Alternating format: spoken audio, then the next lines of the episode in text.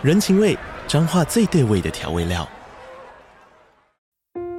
人，你在这端，我在那端，各自忙碌又相互牵挂。情，街角的吵杂声传递温暖与思念。味，是从每一个转角飘出的乡愁。这里是彰化县政府 Pocket 节目《彰化早咖》，我是主持人内克。从彰化大小事各具特色到旅游攻略，透过轻松有趣的访谈，带着大家走进最在地的早咖。准备好了吗？彰化的故事，我们说给你听。以上为彰化县政府广告。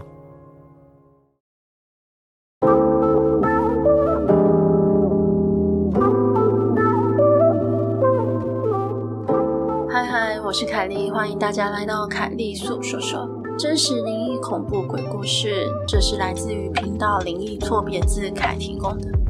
从小到大疯狂遇鬼，数次遇到抓交替鬼纠缠，亡灵夺舍，诡异事件层出不穷，血光之灾疾病缠身。最惊悚的是，很多不同的老师都不约而同地指出他命格中的一个诡异的秘密。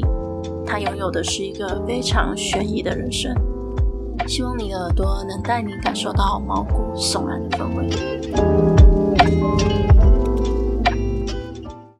故事开始前，感谢上周来自慈济医院的救护人员的赞助支持，非常感谢这位听众的鼓励。这位听众也提供了一则亲身经历，十分的惊悚，我会收录起来。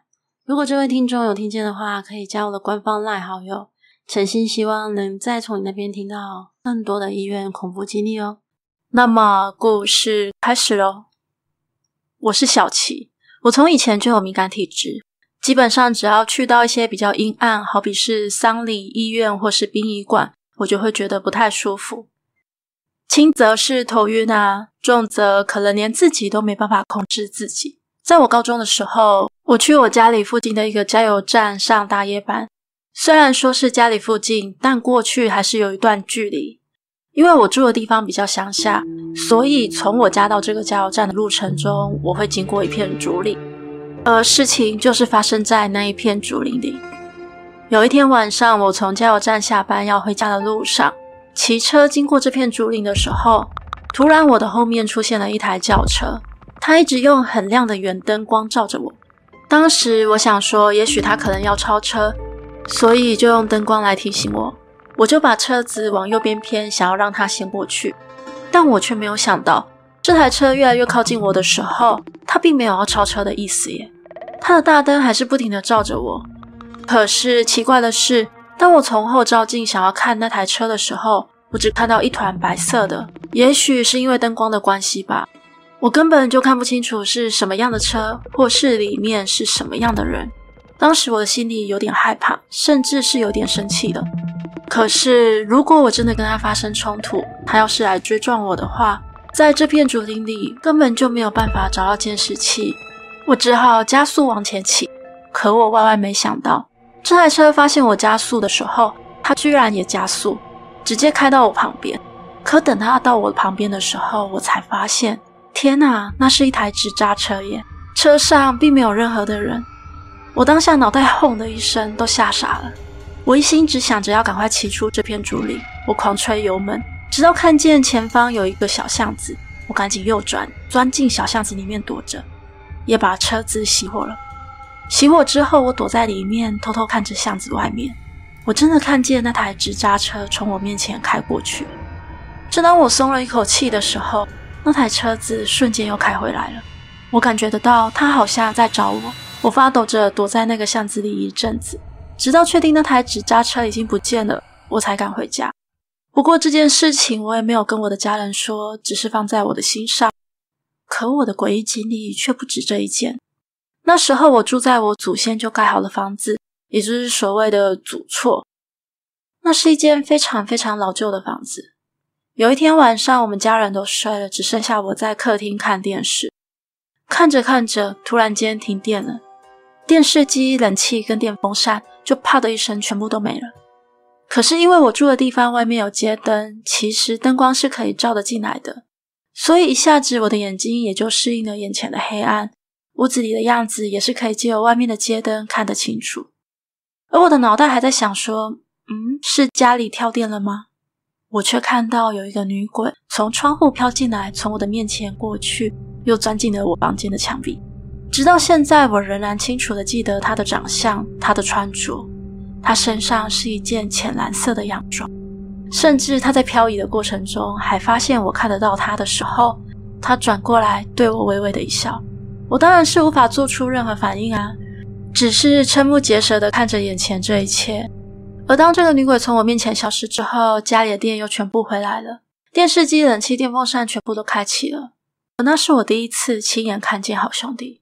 其实我也应该算是心大吧，这些事情我都当作是偶遇事件。但后来我才知道，原来我身上其实有一个令人费解的谜团，而我的阴阳眼好像也越来越强大了。等到我出社会后，我到台中无期那边去工作，在工厂当大夜班作业员。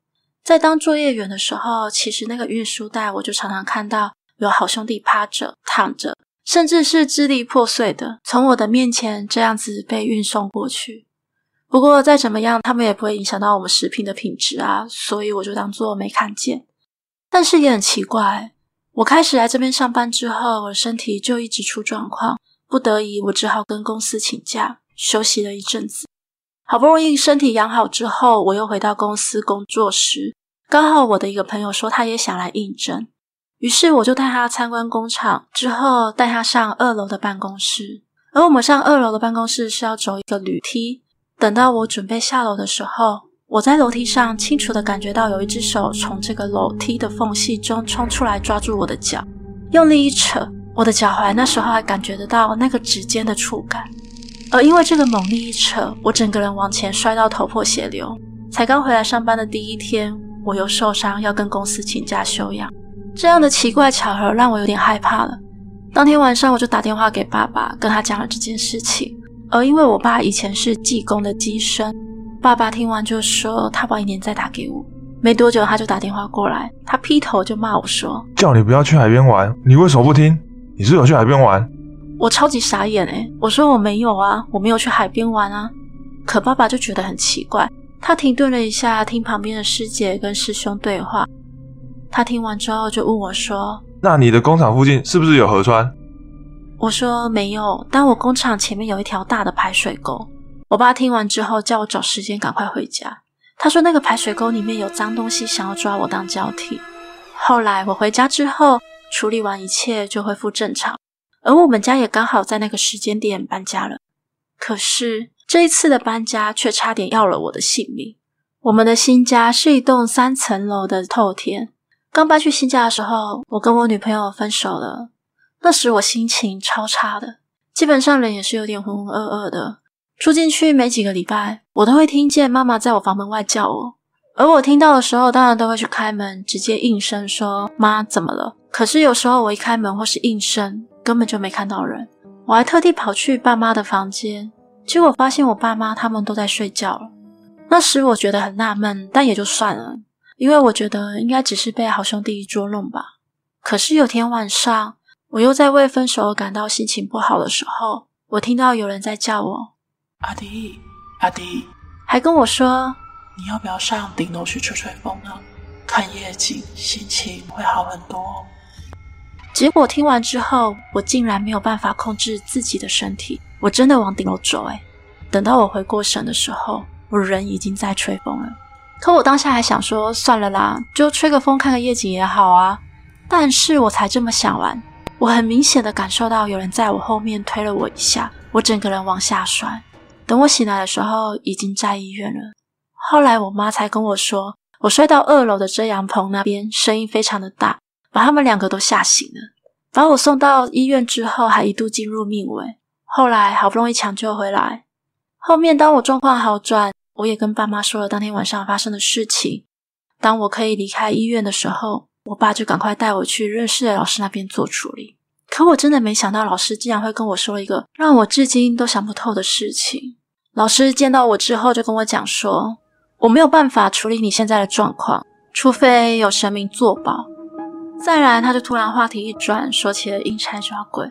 我还在困惑的时候，只见师傅说，阴差抓鬼就像警方冲进某个地方要抓嫌犯一样，警方一进去，所有的这个嫌犯一定会到处乱窜逃跑，阴差抓鬼也是一样的情况。而你妈妈某天不小心撞到了阴差抓鬼的现场，而当时其中有一只鬼就窜进了你妈妈的肚子里，所以你是在不该出生的时候出生的。讲完之后，他就问我妈妈在怀孕以及在生我的时候是不是有遇到一些怪事。妈妈一听，连忙就讲有。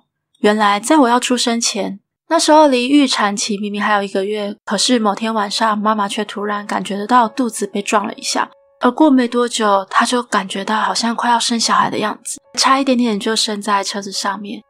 在生我两个哥哥的时候呢，我妈都是生非常久的，但是生到我这一胎的时候，感觉我迫不及待要出来。后来这个老师听完之后，就跟我妈要了我的生辰八字。我的生辰八字一给老师之后，老师就说那不是我的生辰八字。但是接下来我要追问老师其他事情，他都说不能讲。最后他只留下一句话。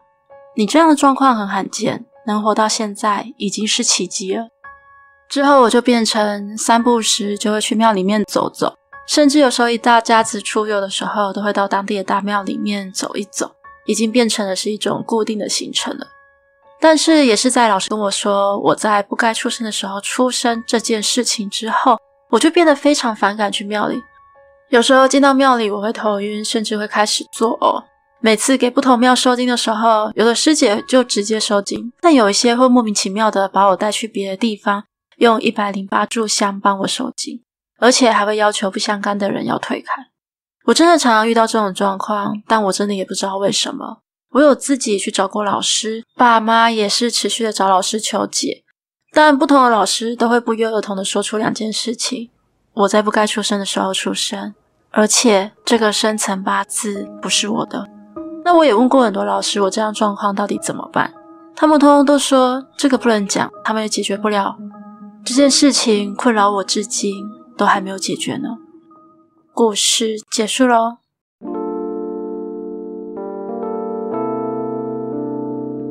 今天的节目就到这里喽。